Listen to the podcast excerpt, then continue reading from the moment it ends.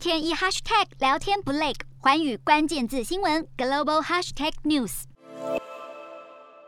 国内新增十例本土感染，四十四例境外移入，没有死亡个案。国际疫情方面，美国新增十七万多例，不分州开始进入与病毒共存的新常态。康乃狄克、德拉瓦、新泽西、奥勒冈等四州宣布，二月底和三月将解除校内戴口罩令。加州则宣布对完全接种者解除室内戴口罩令。英国新增六万六千多例。研究中心针对八百零四家当地企业调查发现，有百分之二十六的雇主认为，员工因新冠病毒而确诊是导致长期缺勤的主因。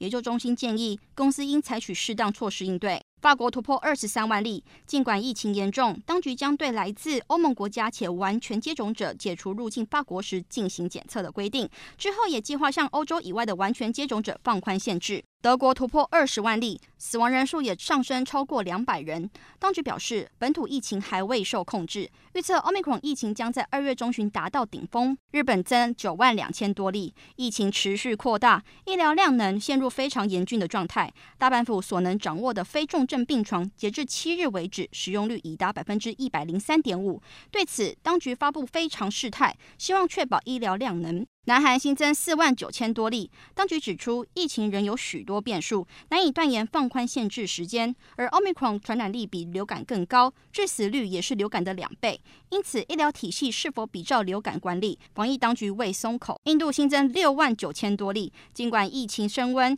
印度总理莫迪八日为自己的防疫政策辩护时表示，为遏止疫情，当局已向八亿人发放免费粮食，并同时采取措施抑制通货膨胀。他说，该国经济成长速度是主要经济体中最快的。越南新增两万一千多例，历经九天过年假期后，疫情飙升，其中首都河内市病例最多，超过两千九百人染疫。目前全国约有二十万人接受治疗中。印尼新增三万七千多例，比前一天增加百分之四十三。新增案例仍以雅加达最高。当局宣布爪哇岛与巴厘岛的人流管制措施升到第三级。中国新增一百一十例，其中本土七十三例，境外移入三十七例。当局严防疫情，多位网民就因涉嫌妨害疫情防控而被公安拘留。此举遭专家质疑，当局是借疫情掌控言论。